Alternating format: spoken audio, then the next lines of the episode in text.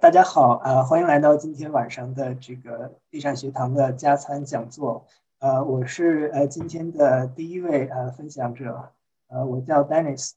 呃，我分享的主题是呃迈出远程投资的第一步。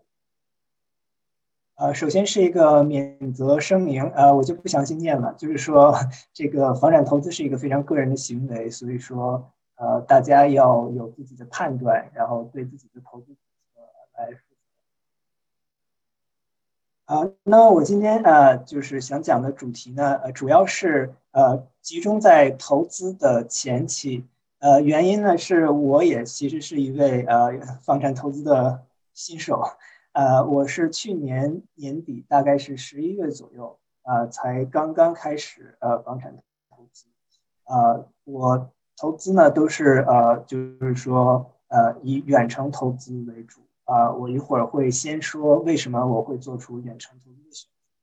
择，啊，然后呢，我再根据 我过去半年这个不太多的这个经验，现学现卖的，呃，给大家来分享一下，呃，我对投资区域的选择，这就是一个宏观上的一个大区域的选择，还有投资标的的选择，是一个比较微观的，从这个小区和户型上的选择，呃，我都是呃自己是怎么样去选择的。呃，然后呢，我会呃也简单的提一些，就是在运营管理和退出策略方面呃一点自己的想法。呃，因为呃我是一个投资起步的阶段，呃，所以说呢，我我现在目前的一些 观点和想法，主要是集中在投资的前期。呃，那么具体的运营管理呢，就是下一位分享者 Joe，他是是会更加详细的为大家呃去分享他的这个经验和故事。呃，那么我就先从呃，我为什么呃从远程投资开始呃来说起。呃，对，当刚刚主持人也已经就是简单介绍了一下我个人的情况，就是我住在新泽西，呃，我在纽约有这个一个全职工作。呃，我是去年大概十一月份开始刚刚接触房地产投资。呃，当时就是呃在喜马拉雅上听到了一些讲座，然后顺藤摸瓜的找到了北美地产学堂。呃，我上的第一门课就是远程投资课，然后发现打开了新世界的大门，然后就一发不可收拾。就是在过去的半年里面，呃，上了可能不下七八门不同的课程，呃，然后呃，我也在这个呃住宅和商业的这个投研社里面，呃，然后最近呃，那么呃地产学堂下面的这个淘沙是一个这个房产科技公司。呃，在组建一个这个淘沙分析师团队，呃，在这个呃做一个区域的打分系统。那么我也是 呃在里面掺和了一下，就是利用业余的时间，呃呃去也是参与在里面。呃，我是在上第一门课的时候就迫不及待的开始想要去现学现卖一下，所以说我就是在去年大概呃十一二月开始。呃，在德州和北卡呃等几个，无论是当时还是现在，都属于非常热点的几个地区，尝试了一些远程投资。呃，那么我想澄清一下，其实这个远程投资听起来好像是一个 非常这个 fancy 的这个名字，其实就是在远程去买一些住宅类的地产。啊，那么主要我买的都是一些就是比较新的，呃，独立屋或者是。联排屋这样的房子，就是说，呃，我没有涉及到土地投资，我也没有涉及到一些，比如说 sleeping 或者家建或者 wholesale 等等，就是更加对这个经验和精力要求更高的这种投资类别，我并没有涉及到。呃，那么大家也知道，过去半年因为这个市场的情况，所以说，呃，我个人的收益还是呃挺不错的。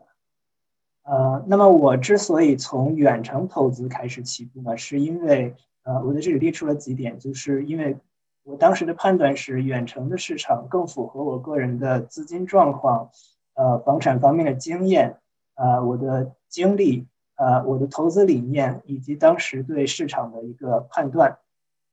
那么我们把这里面的每一条呢都呃总结了一下，总结成了这个表格。呃，那么如果如果里面的一条或几条刚好跟您的情况比较相似，那就是太好了，就我们可以有很多共鸣。呃，那么即使是可能跟您现在的境况不太相似的话，呃，我希望至少这个分析的思路也能给您 有一些参考。呃，那么我就先从我就我就呃逐条的来简单的分析一下我当时的情况。一个是资金状况，就是我是一个就是呃晚辈吧，就是呃我呃工作大概五六年这个样子。呃，那么我刚刚建立了比较好的这个呃，就是信用，然后我的收入和贷款能力渐渐的稳定下来，但是我的起始资金还比较少啊。那么如果呃当时开始房产投资的话，在本地可能只能买到一个房，但是如果我去进军一些房价比较便宜的远程市场的话，我可能能够买到三四个房，而且因为每一个房子可能如果你利用贷款的话，可能起。呃，就是首付可能只需要啊个位数的万万，比如说六七万这个样子。那么我可能用每年未来的储蓄就可以每年定投来去快速的扩大我的规模。呃，我觉得在这个起步的早期是比较适合的。呃，那么第二个就是我的经验，因为我基本上就是没有什么房产投资经验，所以我希望从呃这个房屋状况比较好、管理比较方便的房子开始起步。啊，如果以我的资金来去买本地市场的房子的话，我可能只能买到一个差区的老破小的房子，呃，而且呃，因为我当时起步的时候正在疫情的比较如火如荼的 这个情况下，那么本地的这个政策是非常保护这种受 COVID 影响的这些房客，对房东不太友好，所以说，呃，我也不想去踩这种坑。呃，那么如果我去一些远程的市场的话，我可能首先预算可以买到比较好的区、比较大、比较新的房子，呃，而且我也可以去一些政策对房东更友好的州去去来投资，所以这点来说，可能也是在当时的情况对我来说可能是更适合。呃，那么第三点就是我的经历，因为我有全职工作，然后呢，我还是一个在。呃，排绿卡用工作签的身份，所以说我因为经历和身份的双重限制，其实我是，呃，没有能力也没有办法，没有自由去做一些更主动的投资的。所以说我至少在现阶段，可能只是想去寻求一些简单的被动收入。呃，那么如果我在本地市场做，因为本地市场房价高，呃，现金流非常的差，那么在本地做的比较好的房产投资者，他们都是说去这个做 flip。或者是加建改建，或者是找一些 off market deal 这种比较主动的投资方式，呃，那么对时间能力啊要求很高，而且就是工作签身份可能也不太好操作。但是如果我去一些远程市场，啊，我去靠找一些这既有正现金流、升值预期又很高的价值洼地的话，其实我是可以呃简单的 buy and hold。呃，靠市场的自然升值，我就可以去创造很好的收入，基本上就是一个被动躺赚的一个概念。所以说，我觉得从这点上来说，也是远程市场更适合。呃，那么接下来就是个人的投资理念，就是因为我，嗯，我我的工作也是跟金融比较相关的，那么我的这个投资理念呢，也是其实是一个呃，可能。更偏向于这种一个金融产品的一个投资，然后我是比较喜欢这种长期价值的投资，而不是去短期的赚快钱。呃，那么如果是金融投资的话，就是大家可能都知道这个时间复利的效应，还有分散风险的这个重要性。呃，那么这两点呢，就要求就是时间复利长期投资呢，就要求你应该是 time in the market 要足够长，而不是去 time timing the market。呃，那么就是一个呃长期投资的概念。那么如果是分散风险的话，就是说最好你能去呃买在不同的市场，呃这样的话鸡蛋不在同一个篮子里，风险不用过分的集中。呃，那么另一个就是说，如果你只去买一个地点的话，那么这个地点在某些时段可能是不太适合你的。比如说去年年底的纽约新泽西就是一个呃。全国接涨，我独跌，而且就是疫情下不是很明朗的一个一个时间。呃，我觉得如果在这种情况下只是去一味的等待，那么就错失 time in the market，那么我就在这段时间就被浪费掉了。但是如果我这个时候去买一些其他的地方的话，呃，一个是我可以在不同特点的地区去布局资产，分散我的风险；另一个就是因为你的投资的这个对象从一个点变成一个面。那么你就能够更有更大的概率，不管市场条件如何，你总能灵活的找到一些适合在当时的情况下适合你投资的地方，你就有更大的概率总能找到机会，这样你的 time in the market 就会变长。从这两个角度上来说，也是远程市场更合适的。呃，那么最后一个就是我当时对市场的一个判断，就是当时是大选结束以后，呃，首先就是。当时纽约新泽西就是一个 特立独行、市场非常低迷的这么一段时间。呃，虽然我觉得其实当时是一个市场过分的反应，可能未来价值会回归，但是至少在当时我觉得非常不明朗，所以说是不是很敢入场的。但是与此形成鲜明对比的就是，当时一些抢房地区其实抢房已经开始白热化了，比如说像 Austin 这样的地方，建商已经开始限制投资人。呃，同时呢，当时的利率基本上是降到了历史最低点，呃，那么大选尘埃落定，然后疫苗的利好也开始放出来，那么我觉得市场对通胀的预期开始显著的走强，呃，所以说那个时候其实是非常适合去一些热点地区去赶紧这个上车，就是一一种这样的情况，所以说我觉得当时不但适合投资远程市场，而且必须行动要非常的迅速。呃，这也是为什么呃，我当时就是马上 去参加了这个北美电学堂的那个呃远程投资课的，而且就是还没上完课就 迫不及待的去开始行动的一个原因。好，这就是我就是全面的剖析一下我为什么去选择远程投资。呃，那么接下来，呃，哦对，还有还有就是说，呃，我我也想大家都来思考一下自己的个人情况。呃，明确一下自己的投资目标和策略是什么样子的。比如说，呃，您的资金呃和贷款能力怎么样？呃，您的可以投入的时间精力怎么样？您房产投资上的经验如何？呃，您是更看重升值呢，还是现金流？您是想一个长期价值投资的概念，还是一种短期呃，就是说呃创造主动收益的这种概念？您是一个被动的还是主动的投资策略？呃，就是说。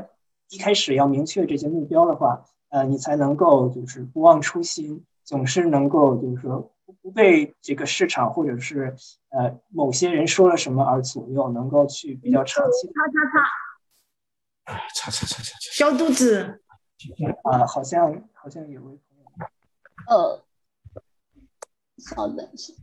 呃，麻烦那个嗯，其他的那个学员暂时静下音好吗？因为我们的答疑时间会在稍后。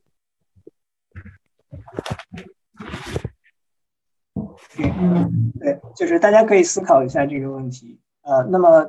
带着这些问题呢，就是如如果您思考以后觉得，嗯，我觉得还是适合投资的，而且可能我刚刚分析的产生了一些共鸣，您觉得您可能也是。呃，那么接下来呢，呃，下一个问题就是说，我们要去哪里去投资？呃，就是说一个投资区域的选择。呃，那么我这里列了一些我我当时用到的，就是选择投资区域的一些一些手段。呃，那么最开始其实是就是您要看一看您自己的需求和偏好。就有的时候，呃，如果您有一些特殊的需求，比如说您要变动工作，你有比如说你想去佛州投资养老，比如说您子女可能去，那可能就是说这些您个人的需求和偏好就会就会就会左右您去哪里投。呃，如果您没有这样特殊的需求偏好，您只是去根据收益来决定的话，呃，那么接下来的一些就是说，我们可以用哪些手段？我会一个一个的来介绍。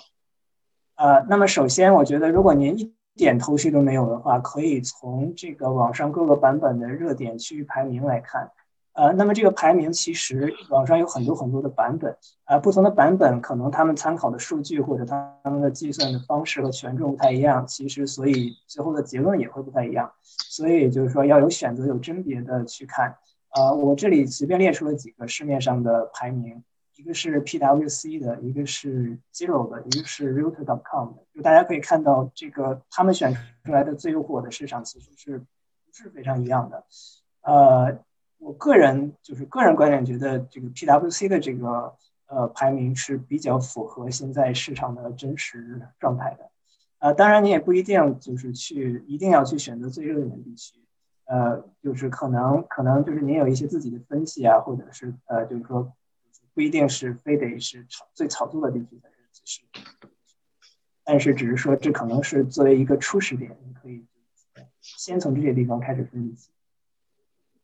那么接下来呢，就是呃淘沙呃今年年初推出的一个这个可视化的工具。呃，那么这个网站就是可能很多听众已经已经知道这个网站了。如果您还不知道的话，就是强烈的建议您去看一看。这应该是一个免费的网站，呃，它里面就是呃把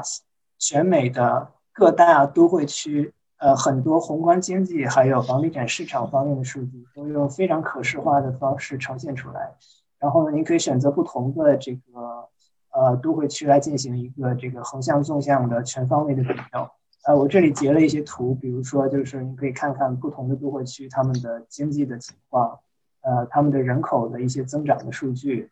呃，比如说这个，呃，这个这个地方收入的水平，呃，这个收入的增长状况，这个地方教育的水平，呃，这个地方不同的人种是是一个什么样的分布，同的年龄段的人是一个什么样的分布。呃，这个地方一些租金的数据，然后这个地方一些房价的数据，呃，这个地方一些这个呃供需关系的一些数据，然后都可以去这个非常就是非常直接明了的去看到。呃，那么现在这个数据，呃现在的这个工具其实已经有一些呃呃这个 zip code 呃邮编范围内的更细节的一些数据。呃，当然主要目前还是一个都会区的工具。呃，那么接接下来就是一个呃小私货，就是说现在淘沙的团队正在去呃做一个区域打分的工具，就是说呃能够看到呃邮编甚至小区户型这个 level 的一些一些打评分和有一些可视化的一些呃在未来几个月可能会上线，大家可以期待一下。这就是淘沙的网站，就是从上面您可以去这个。对不同区域进行一些分析啊，去判断你可能要投资的地方。啊，那么接下来呢，就是说，其实有很多的呃数据的网站呀，包括一些新闻的一些论坛啊什么之类的，其实都可以有各种各样不同的信息。呃，我我这里随便截了一些图，比如说，呃，这个网站是一个 census track level 的一些经济。呃，然后比如说这个图是 city data 上面，就是说它有一些对这个区域里面的一些呃。呃，更细节的一些对比，比如说，比如说佛佛罗里达的某个小某一个邮编，它的房子是大概是哪个年代的房子，大概有多少百分比，就这样的数据是都能查到的。呃，包括比如说 Niche 也是一个非常好的网站，能看到某一个邮编或者是某个 town 某一个 city，呃，它在各个方面的分。啊，另外比如说 Trulia 上面就会有这个。呃，你具体的一个房子周围的这个犯罪率如何？颜色越深的犯罪率越高。啊，那么还会有一些论坛，呃，比如说，呃呃，我比较常看的一个是 BiggerPocket 这个论坛，这是一个老美的投资论坛。呃，就是有一些冷门的市场，如果在这个呃一些其他的主流网站上不太好查到的话，有可能在这种老美的投资论坛上会有人讨论。比如说 Texas Lubbock 这个不是很热的地区。我怎么去找这个地方相关的一些一些信息呢？可能就会从这个论坛上。啊，那么接下来其实这个是我在上这个呃淘沙房产分析师课的时候学到的一招，就是说呃大家还可以去看一看一些大的机构投资者他们都去哪里投，因为他们都不傻，都是有专业的团队去指导他们的所以说大家可以参考他们在哪里投资。呃，比如说我举了一个例子，就是说，呃，美国的一个大的机构的这个租房屋租赁的一个公司叫 American Homes for Rent，呃，它其实就是收购一些 single family house，然后在全美热门地区收购 single family house，然后他们做房东去出租。呃，那么这是他们在这个北卡三角区 Raleigh Durham 这一带的呃上市的 available 的房源。呃，大家可以看到他们的这个呃。主要聚集的 pattern 就是这个这地区是一个非常有非常明确的 pattern 的。那么我们叠加一下刚刚我介绍过的这个淘沙的这个可视化工具上一个租售比的这么一个图，呃，大家就可以看到，就是这个图里面颜色越绿的，就是租售比越高；颜色越黄的，就是租售比越低。就是如果这两个图叠加一下，就会发现他们选择的地区就是完美的契合了呃北卡三角区现在租售比最高的地方。也就是说，呃，你可以通过他们在哪里去买，然后也可以去研究一下他们买的地方是不是。啊，那么，那么接下来呢，就是说，呃，因为数据都是冷冰冰的嘛，就是说，有的时候我们还是需要一些实际的和和和真的去和当地的人的就一些专业人士去交流，啊，从他们那里得到一手的信息，可能会比单纯的看数据更可靠一点。啊，那么就是说，能够和当地的这些人交流的方法嘛，就是首先就是学堂的这些课程，比如远程投资、房产管理、找地有课等等。呃，那么我觉得，呃，我个人觉得上这些课，呃，学这些房管、房产这个这个理论知识，其实是一个也很重要的。但我觉得对我来说更有帮助的，其实是，呃，你在这个课程这个平台上遇到的同学啊、老师啊、助教啊，呃，他们其实就是你会发现，真的是人外有人，卧虎藏龙，呃。就是很多人可能会成为你未来的合伙人啊，你的房产经纪啊，你的贷款师啊，就是整个你的这个在呃房产投资的道路上啊，你所需要的各种各样的这些这些 贵人，可能都会在都是在学堂上遇到的。呃，那么当然就是说，呃，地产学堂和淘沙也有很多的微信群，比如说淘沙在这些热门的地区都有微信群，都有当地的负责人，呃，他们会不定期的有 Zoom 的房源分享。这样的话，我我基本上前期是每一个基本上一个都不落的，每一期都都在听。我觉得在早期对我这个就是说呃建立起对呃各个热门地区的一些基本了解，我觉得起了很大的作用。呃，那么那么学堂之外呢，其实也有很多很多的不同的这种资源，比如说你可以找一找那个你想投资地方的有没有这种房产协会，比如说 Facebook 社群。有没有当地的这个房产经纪的一些，呃，有没有一些这个 YouTube 频道，或者说当地的一些论坛的帖子等等，这些可能都是一个很好的起点。OK，这是上面就是说，如果你怎么去宏观的去找一个比较大的投资区域，呃，如果当你确认了你想投比较大的区域，比如说我就想投奥斯汀，或者说我就想投佛州，呃，就想投 Tampa，或者就想投北卡三角区。那么接下来呢，就是一个更加微观的一个选择，就是你怎么去选择你想投的小区，你的房屋类型，你是想投新房还是二手房？啊，你想求投的这个小区的地段、lot 位置、户型、upgrade 要怎么去选择？啊，那么你怎么样计算这个具体房屋的收益率？这些都是你在这个微观层面上需要解决的问题。呃，那么首先就是房屋类型的选择。如果大家去听这种课呀，或者一般这种 traditional wisdom，大家都会说，投资新手就买独立屋子就。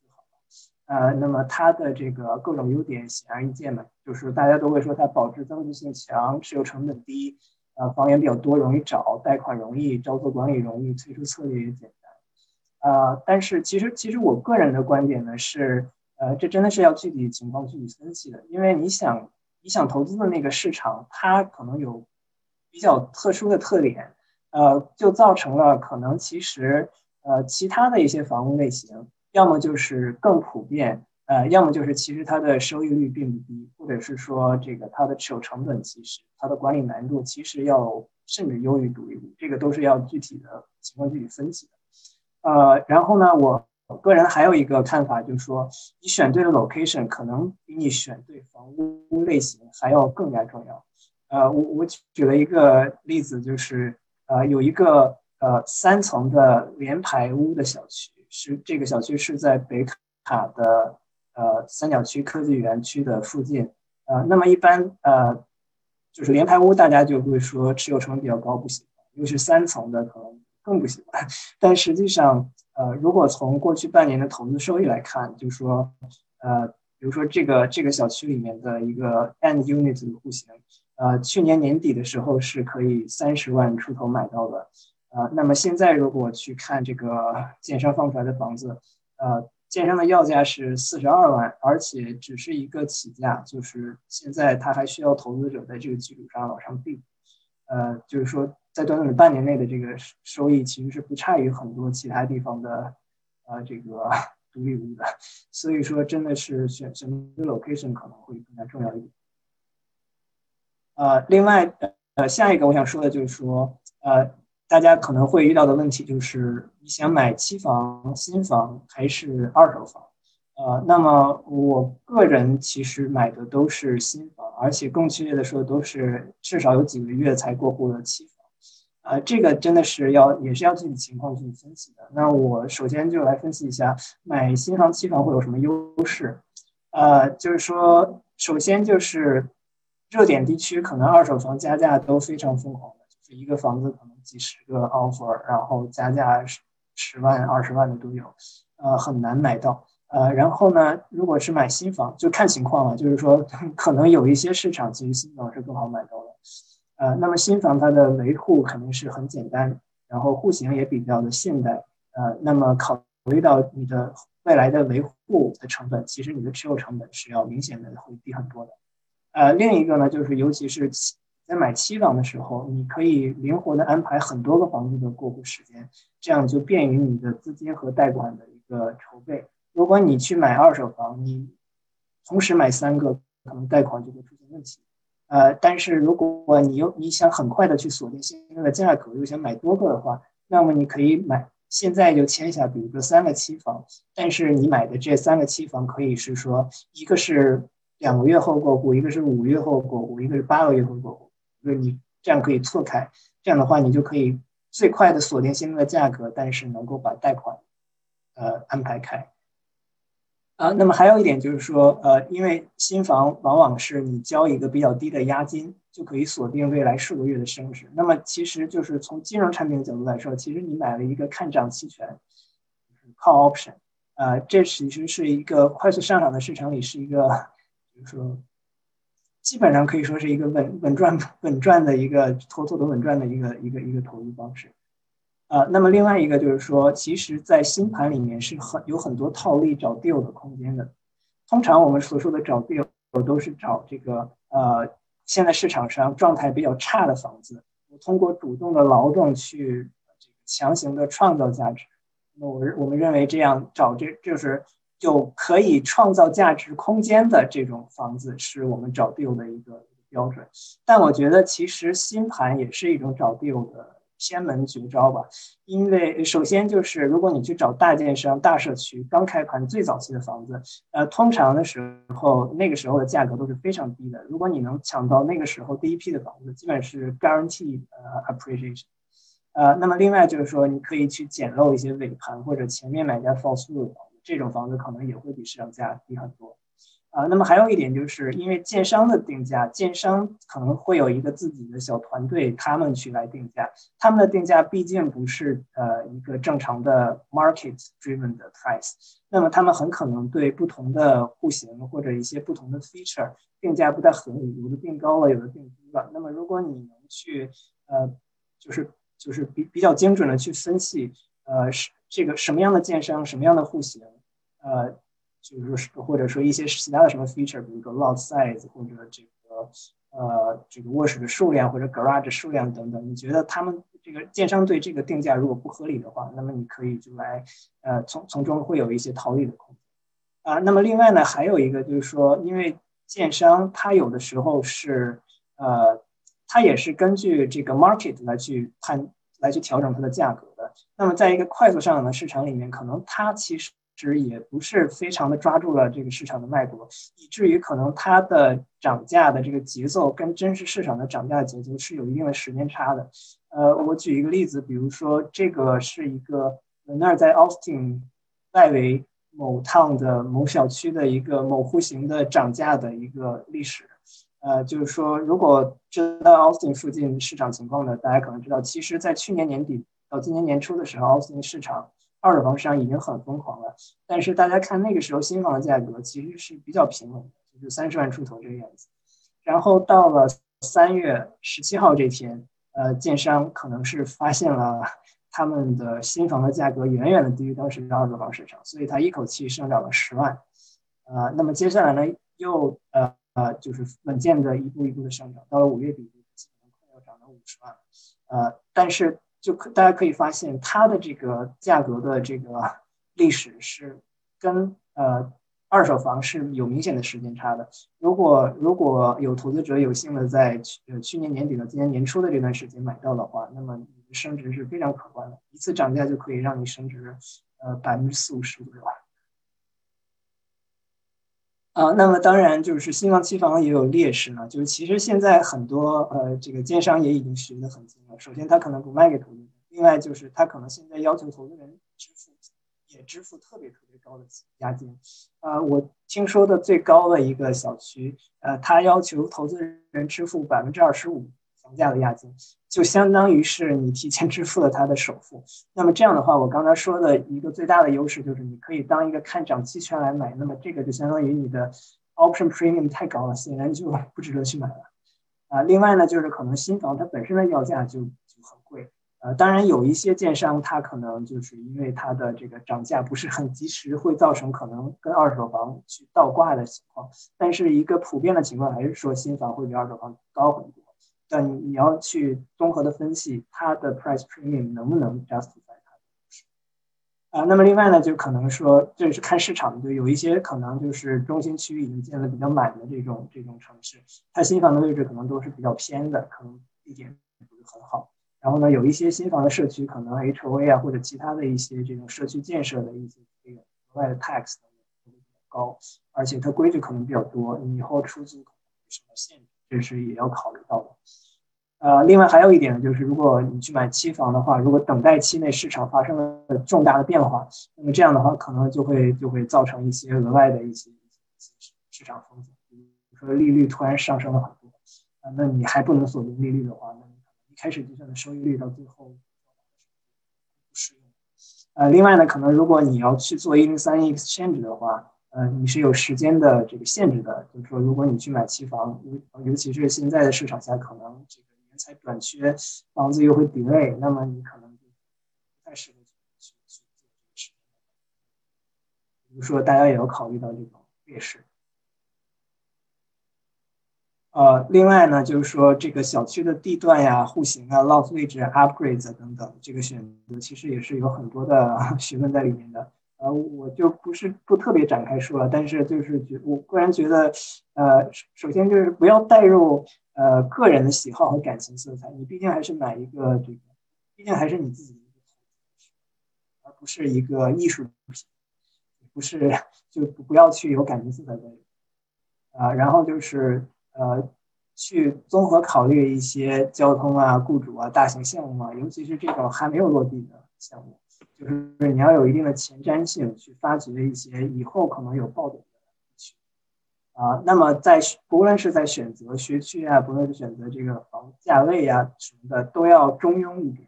不要过分的去追求最好的，当然也不要过分的因为字面的收益而买的特别差的，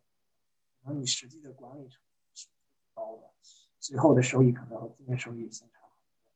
很多。呃，另外就是，呃，你既要去这个尽量的考虑到 resale value，不要买有硬伤的房子，当然也不要太追求完美，以至于去错过机会。现在的市场上基本是房子选你，不是你选房子，所以说大家要掌握一下这里面的平衡。然后另一些呢，就是我个人的一些一些一些一些感悟，就是说。呃，你要去看，就是你你买的这个房子，你要考虑到它买的这个房子的各个特点是不是对租金有提振。呃，比如说你你如果就是不要只看这个面积，你要看单位面积里卧室数量多的房子，这样因为卧室数是对租金是最大的。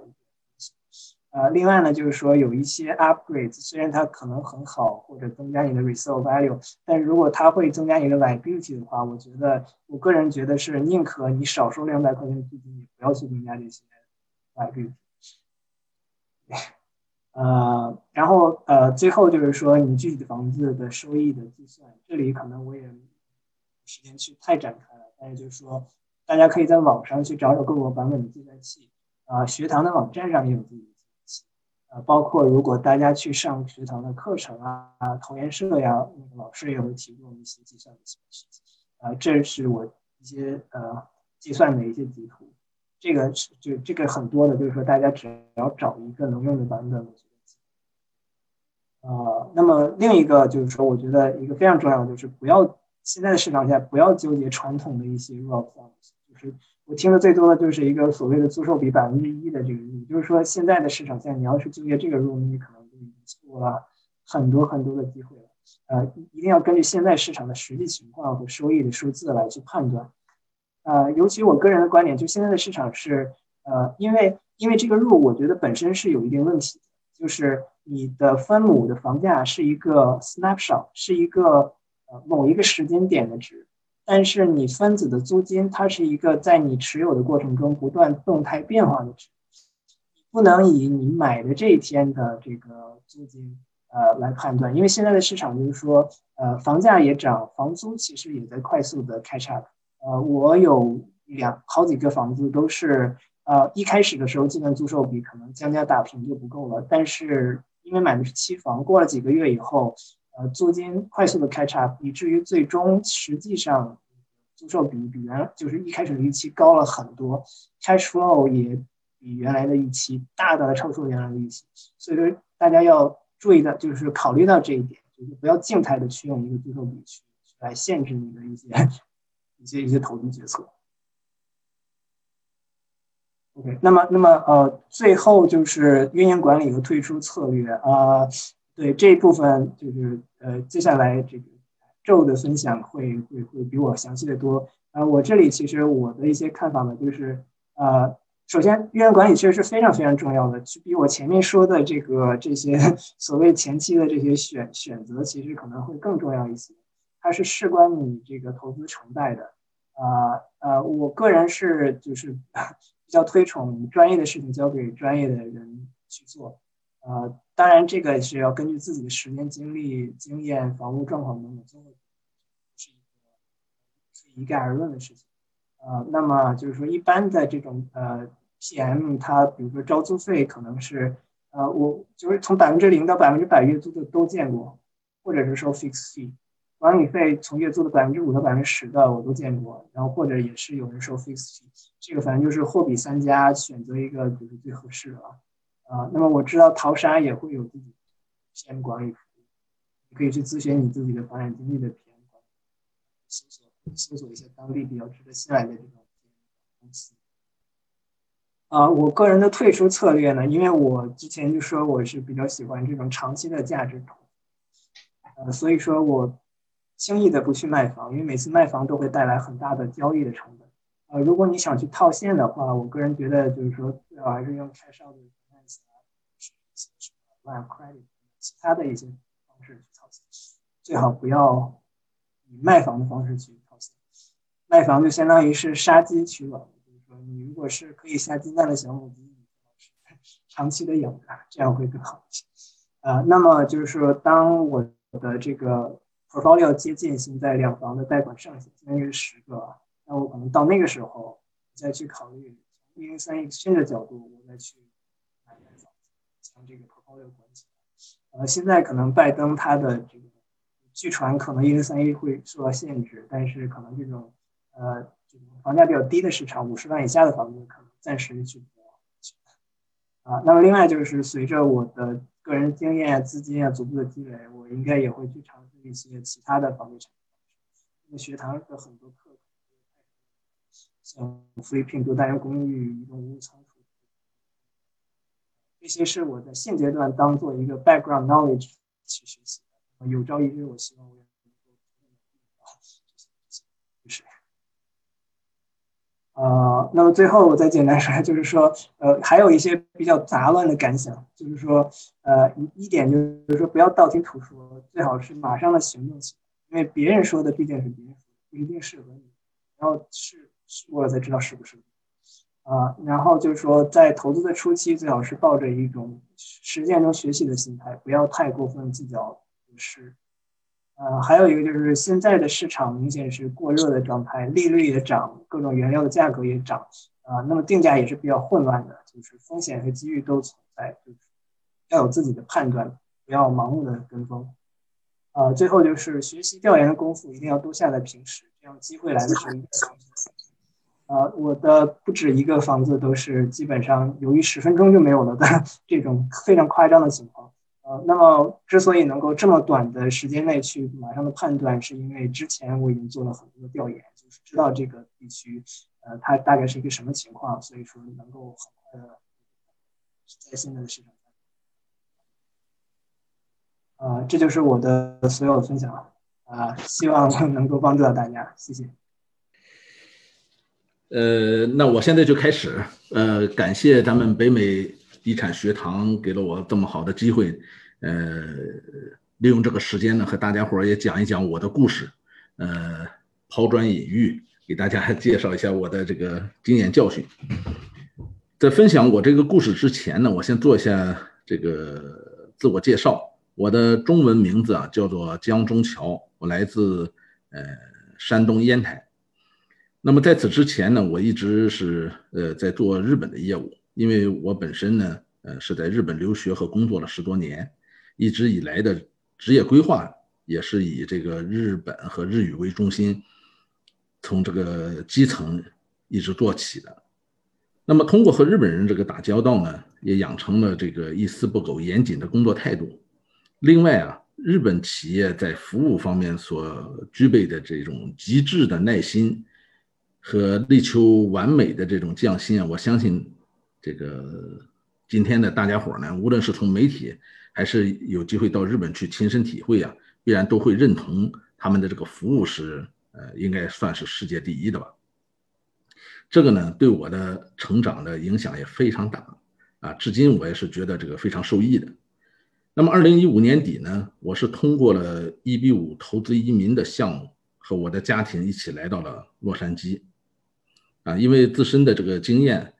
还有这个外资外贸的一些工作圈子呢，来美国以后，我就从事了这个投资移民的呃工作。那么到目前为止，呃，国内国外也有一些新移民的客户和朋友。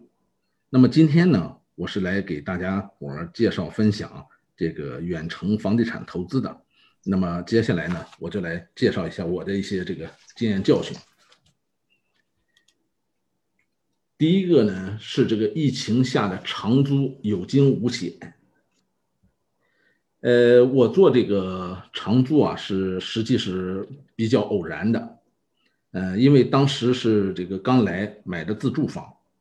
买的自住房。呃，这个后来呢想着搬到这个更好的学区，所以就想着把这个房子怎么去调整一下。呃，因为当时选的时候呢，也选的是学区不错的一个房子。然后呢，周围它的这个地理位置啊，就业机会也比较多，呃，很多这个商场，很多的商业机会，也不舍得卖，就好像刚才 丹尼斯说的，这个自己买了个房子不舍得卖，所以就拿来出租了。哎，呃，现在来看的话呢，还不错，嗯，是这个租售比呢，大概能达到百分之零点四，呃，在这个地区来讲，还算是比较高的。啊，但是刚开始的时候啊，这个因为也没有经验，也这个也比较懵，啊，幸好呢是有这个经纪人的朋友，呃，帮忙找的租客。刚开始也不理解啊，虽然说是这个我付的钱去这个找朋友去找的租客，呃，就不理解为什么要把关把的那么严格呀？啊，你看这个，呃，给我的感觉是错失了好多的这个机会，这个浪费了不少的时间。呃，最后呢，呃，当然结果还不错啊。这个找了一个，呃，一个家庭五口人，其中是这个有带了三个孩子嘛。那么接下来就是这个疫情啊，这个，呃，大伙儿可能这个都了解，在加州，呃，疫情一出现以后呢，这个居家令也好，这个限制令也好，这个是出台的非常及时，啊，马上就这个。很多这个餐饮业、很多服务行业全部关门，啊，当时我就在网上看到了很多的这个帖子，各种这个房客的这个、这个、这个，呃，比较怎么讲，对这个房东各种不利的这种帖子吧，这是让人这个惴惴不安哈。尤其是我的这个租客呢，本身也是一个餐厅的经理，当时呢我就非常担心，因为。疫情一来，我的这个租客马上就失业了，啊，但是呢，这个他还是不错的。这个虽然说之前呢，我们因为有一些问题啊，也没少这个唇枪舌战哈，也有很多的小问题啊，也有很多的这个沟通啊，但是呢，通过这个沟通啊，也都解决了。可是呢，这个非常幸运的是，虽然说他这个餐厅经理。这个是受疫情打击最厉害的这个群体嘛，但是他一直啊交房租，哪怕是这个领了补贴以后，马上就交房租，而且呢，他会想尽办法利用这个政府的补贴来交房租。这一点我想说明是什么呢？就是说，呃，虽然说也有很多这个不好的例子，非这个非常难过的例子，我也看到很多，但是呢，呃，应该讲这也不一定是一个。啊，全面的东西哈，不一定是一个百分百的东西。呃，那么我就觉得呢，这个前期，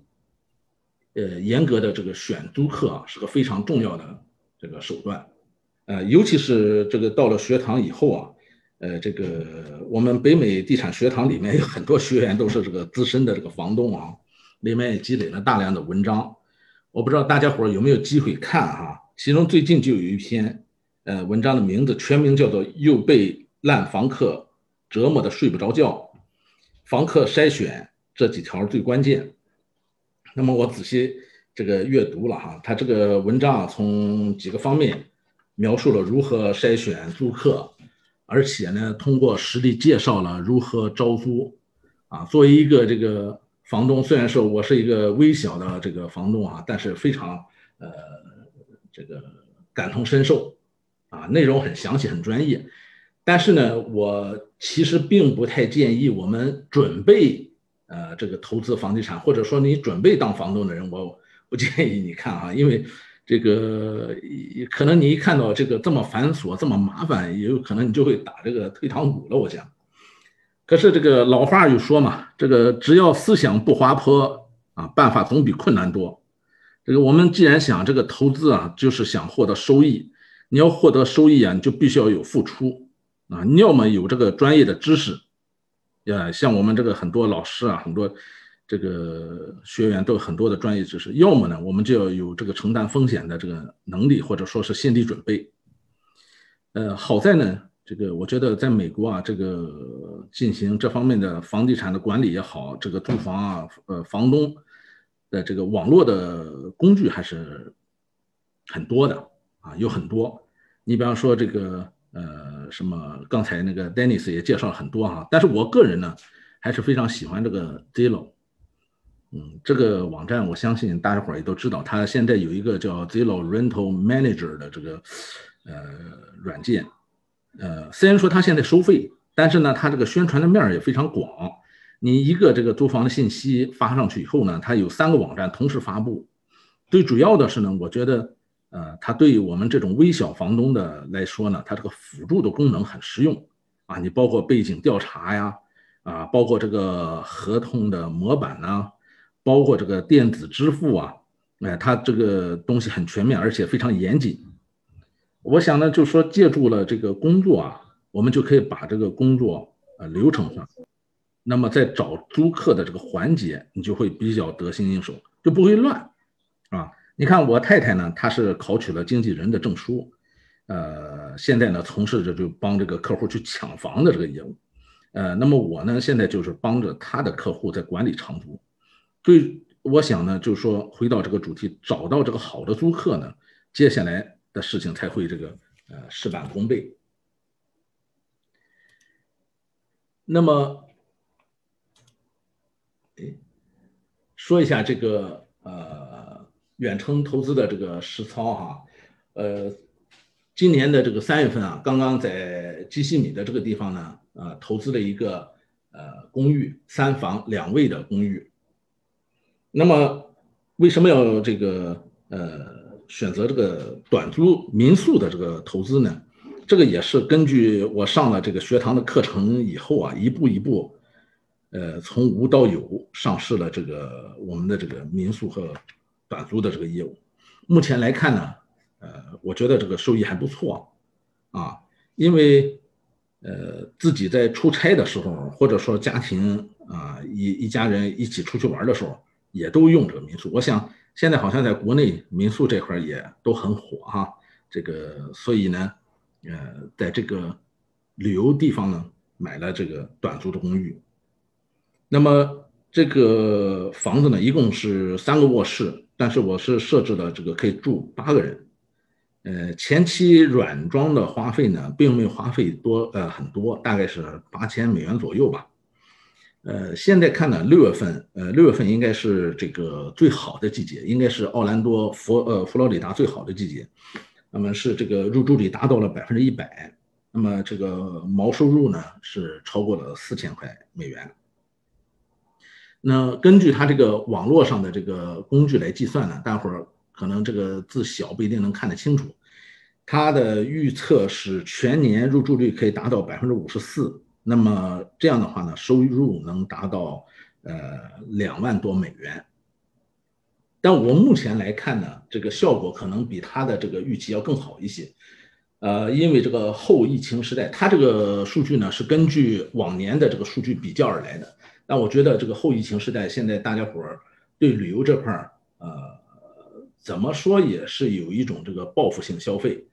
啊，现在这个憋的时间比较长，然后大家伙都呃带着孩子这个呃拖家带口都跑出去玩儿，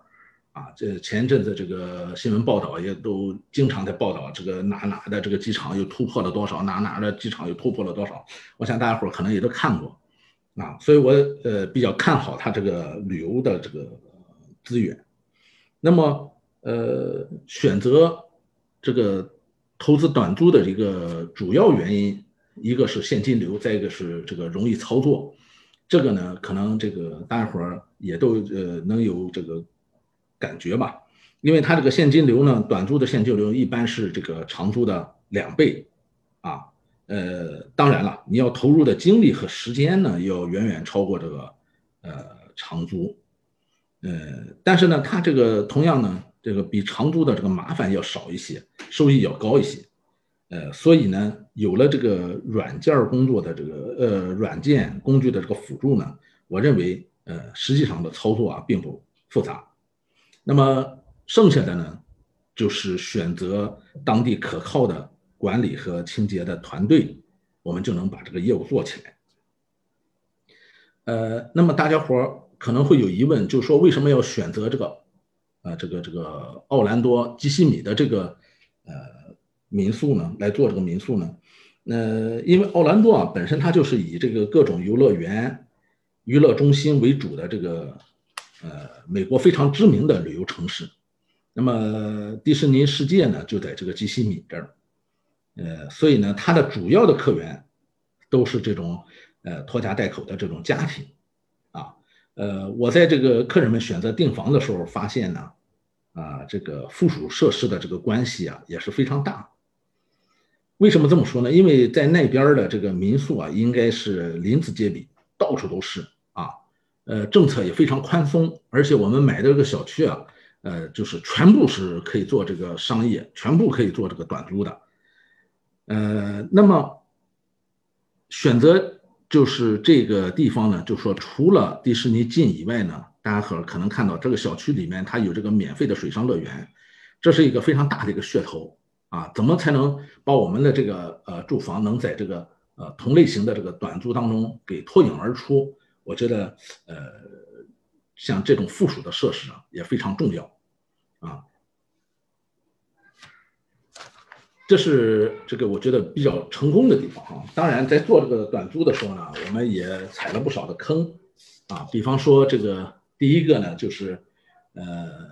在前期采购刚开始啊，采购这个软装家具的时候呢，破损率比较高，